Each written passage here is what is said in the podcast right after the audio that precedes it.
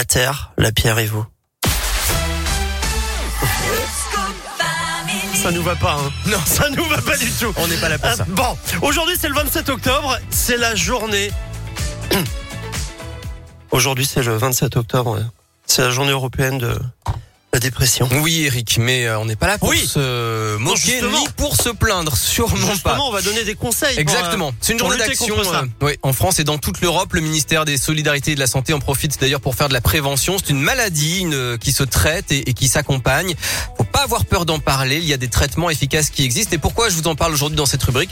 Eh bien parce que parmi les causes de la dépression, de plus en plus, il y a l'état de la planète.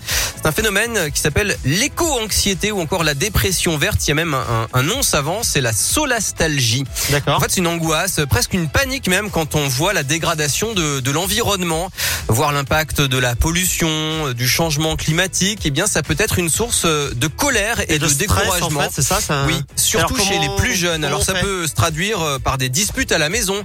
Euh, beaucoup d'ados notamment euh, remettent en cause le mode de vie de leurs parents. Euh, Ils comprennent pas leur façon de consommer. Ça peut créer des clashs. Il y a aussi des ruptures de vie. D'ailleurs, je vous raconterai bientôt l'histoire de ces étudiants qui sortent des grandes écoles et qui renoncent à des jobs très bien payés pour s'engager pour la planète. Et puis Ouais. encore cas radical, il y a des renoncements aussi des couples notamment renoncent à faire des enfants par souci d'écologie. Ouais, ouais. Alors comment pas se laisser abattre hein? Comment ne pas se sentir coupable? Comment retrouver du positif si vous vous sentez un peu solastalgique? Eh bien tout simplement, en étant acteur du changement. Voilà, pas besoin de s'appeler Greta Thunberg. Il suffit de quelques petits gestes au quotidien, euh, comme ceux qu'on vous présente tous les jours dans cette rubrique. Modifiez votre alimentation, achetez en vrac, réduisez vos déchets, déplacez-vous à vélo ou à pied au lieu d'être dans les bouchons, participez à des opérations de nettoyage dans votre quartier. Voilà, tout ça, eh bien ça peut vous aider tout simplement à vous sentir mieux. Les confinements d'ailleurs vous ont peut-être donné l'envie de tourner la page du monde d'avant. Eh bien ça tombe bien, c'est par l'action qu'on chasse la dépression et que l'espoir revient. Merci beaucoup. Ben moi, je suis un peu déprimé là. Je vais aller prendre un petit McDo. Le mec a tout compris à la rubrique.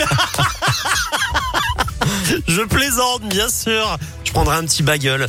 Bon, allez, 11h53. Merci beaucoup, Philippe.